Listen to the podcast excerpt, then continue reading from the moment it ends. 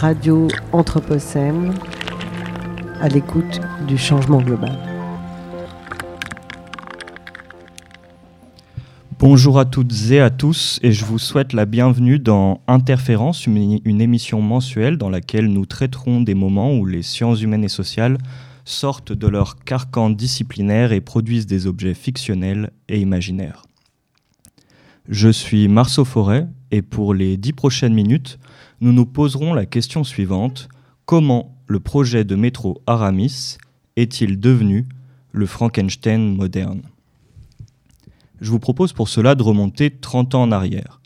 Après avoir étudié la construction des sciences en laboratoire, le sociologue Bruno Latour publie en 1991 Nous n'avons jamais été modernes.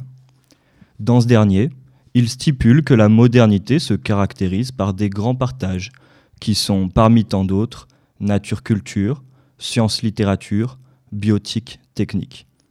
Mais en même temps que la modernité divise, émerge en son sein sa contradiction avec une quantité d'objets hybrides qui réunissent les dualismes autrefois séparés. Ces artefacts, la tour les appelle quasi-objets. Ils sont par exemple le maïs génétiquement modifié, les embryons surgelés ou les aérosols. Latour explicitait dans Nous n'avons jamais été modernes que dialoguer et analyser les objets hybrides nécessite des pratiques qui réconcilient des champs autrefois séparés. Et justement, pour parler d'un objet technique, le sociologue choisit de se diriger vers la fiction. Il publie alors en 1992 l'ouvrage Aramis ou l'amour des techniques, aujourd'hui au cœur de notre émission. Aramis, acronyme de Agencement en rame automatisé de modules indépendants en station, est un projet de mini-métro automatique développé par la RATP au, début des années 70, projet qui s'étendra jusqu'à la fin des années 80. Porté par l'engouement des taxis robots, l'objectif du métro Aramis s'inscrit dans la continuité d'une politique de désengorgement de la circulation automobile. Aramis se distingue par ses rames d'une petite capacité d'une dizaine de personnes, mais pouvant s'atteler entre elles lorsque leurs itinéraires convergent ou que le trafic le nécessite. L'idée est de concilier le débit du métro et l'adaptabilité de l'automobile.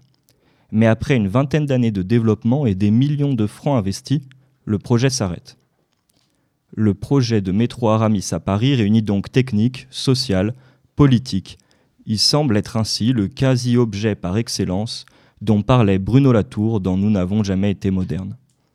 Il n'est donc pas étonnant que l'Institut national de recherche sur les transports et leur sécurité missionne alors le sociologue pour réaliser un audit sur l'échec du projet. L'ouvrage Aramis ou l'amour des techniques est donc le fruit de ce travail. Dans ce dernier, le narrateur est un jeune étudiant ingénieur qui suit son professeur sociologue sous la forme d'une enquête policière sur les traces de l'échec du métro Aramis. Le titre du prologue, Qui a tué Aramis fait d'ailleurs lui-même explicitement référence au genre policier. Mais avant ce prologue, un avant-propos permet à la tour d'expliquer la démarche à l'origine de son ouvrage. Il commence par citer trois objectifs. Premièrement, servir d'enseignement aux ingénieurs et aux politiques qui font vivre ces techniques. Deuxièmement, réconcilier les sciences humaines avec les techniques qu'elles ont longuement rejetées. Et enfin, troisièmement, réintégrer les objets techniques à la littérature, sujet que cette dernière aurait depuis longtemps quitté.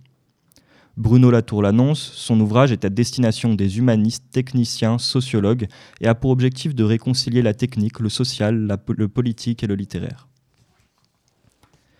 Quelques lignes plus loin, il explicitera que l'objectif est de rompre avec le grand partage entre science et littérature. Il fait ici référence au processus d'exclusion de la littérature par les sciences sociales où, pour s'autonomiser et se légitimer, ces dernières ont dû rejeter de leur pratique tout rapport au poétique, à l'esthétique ou à l'imaginaire.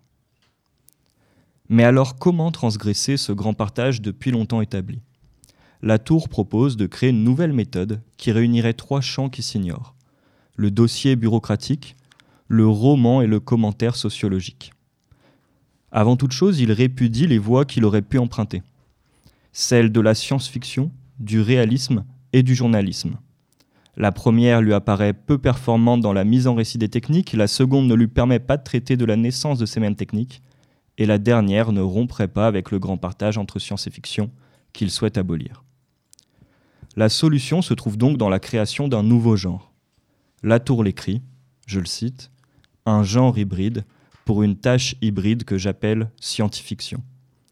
Le sociologue propose donc un néologisme qui viendrait concilier les deux champs longuement séparés.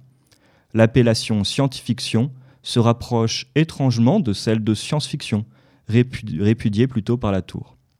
Rien d'étonnant en réalité, puisque ce que le sociologue semble ignorer lorsqu'il invente le terme de science-fiction en 92, c'est que le romancier et éditeur Hugo Gernsback l'a imaginé 66 ans plus tôt. Gernsback est en effet considéré comme l'un des pères de la science-fiction puisque c'est lui qui créé en 1926 Amazing Stories, la première revue de SF. Il invente pour l'occasion le terme de science-fiction qui réunit sous un seul et même genre une multitude de récits à caractère scientifique et anticipationnel. C'est en 1929, trois ans plus tard, que la science-fiction deviendra sous sa plume science-fiction. Mais revenons-en à Aramis. Si Latour ne semble pas connaître Gernsback, il situe pourtant son récit dans la veine de romans considérés comme les précurseurs de la science-fiction. Il cite ainsi tantôt le roman utopique Hero One de Samuel Butler, publié en 72, tantôt le Frankenstein ou Prométhée moderne de Mary Shelley, publié en 1818. Ce dernier apparaîtra tout au long de l'ouvrage comme une métaphore d'Aramis. D'abord cité explicitement en comparaison, Bruno Latour se servira à plusieurs reprises de la prosopopée, figure de style qui consiste à faire parler une entité qui ne le peut normalement pas, en l'occurrence le métro Aramis. Ce procédé lui permet de donner vie à ce dernier, qui n'a justement pas pu voir le jour. Le métro s'exprime alors de la manière suivante, je le cite Me consolerez-vous jamais d'être demeuré un fantôme pour œuvre de fiction, quand je voulais être, quand vous vouliez que je sois, la douce réalité des transports urbains du XXIe siècle? Pourquoi ne pas m'avoir donné ma part, la part des choses? Pourquoi n'avoir pas pris mon parti, le parti pris des choses? Pourquoi l'amoureux, Gaillot, Cohen, se sont-ils occupés de moi avec la même cruauté, la même ingratitude que Victor Frankenstein? De cette façon-là, nous pourrions voir Aramis ou l'amour des techniques comme une forme de réadaptation du Frankenstein de Marie Shelley, œuvre d'ailleurs déjà maintes et maintes fois reprise comme en témoignent les chercheurs et chercheuses en études littéraires Jean-François Chasset et Hélène Després, qui viennent de publier dans la collection Caval aux presses universitaires de Montréal un ouvrage collectif intitulé Frankenstein et sa créature d'hier à aujourd'hui. Ils écrivent justement sur la circulation de l'œuvre qu'il existerait au-delà de Frankenstein une pensée Frankenstein dont les images se déploient et s'imposent à nous. Parmi les nombreuses adaptations de Frankenstein, celle de la tour, si on peut la considérer comme telle, me semble justement assez singulière. L'œuvre de Shelley apparaît sous trois formes au moins. D'abord comme conseil de lecture du sociologue à son ingénieur stagiaire, puis figure à laquelle Latour identifie Aramis, et enfin par le biais de longues citations tirées du texte de Shelley. Et si Frankenstein est un être chimérique, l'œuvre de Latour l'est tout autant. Elle alterne ainsi entre la prosopopée, le roman d'enquête ou des échanges entre le sociologue et son stagiaire, au sein desquels la fiction est elle-même mise en abîme ce à quoi sont intégrés des archives, entretiens et autres chronologies, dont la véracité est soulignée dans le texte par un changement typographique. Et alors que Latour écrit un roman hybride, son œuvre est publiée dans la collection Anthropologie des sciences et des techniques chez Seuil, qui ne publie habituellement pas de forme fictionnelle. Si l'hybridité de l'ouvrage du sociologue ne fait aucun doute, on peut toutefois interroger son refus de s'inscrire dans la science-fiction. Et je renvoie à la thèse L'horizon des possibles planétaires, dynamique et glissement de frontières entre science et fiction du sociologue des sciences Julien Vaquez. Dans celle-ci, il explique qu'Aramis ou l'amour des techniques, dans la façon dont il fait dialoguer science et fiction, pourrait tout à fait être classé comme appartenant au genre science-fictionnel, et plutôt que de le répudier, la tour aurait eu à gagner de s'inspirer des outils conceptuels de la SF pour nourrir la rédaction de son ouvrage. La réception académique de l'ouvrage semble aller dans ce sens puisque c'est plutôt au sein des disciplines littéraires et plus particulièrement dans la revue Science Fiction Studies que les analyses de l'œuvre de la Tour ont été les plus pertinentes. L'hybridité de l'ouvrage sert dans tous les cas l'objectif de la Tour, témoigner d'une agentivité non humaine, théorie qui aujourd'hui a largement circulé et qui permettait à la Tour de s'écrier en 1992 devant Aramis, à la manière d'Henri Frankenstein il est vivant. Je vous remercie pour votre écoute. C'était Marceau Forêt dans Interférence et je vous laisse aux côtés d'Étienne Hoffman et Nice Nova au sein de Micro et Truelle, la chronique des archéologues de la ville de Lyon. Ils vous parleront pour les dix prochaines minutes du rapport de fouille du chantier de la Sarah sur les collines de Fourvière. Je vous remercie. Radio Anthropocène. À l'écoute du changement global.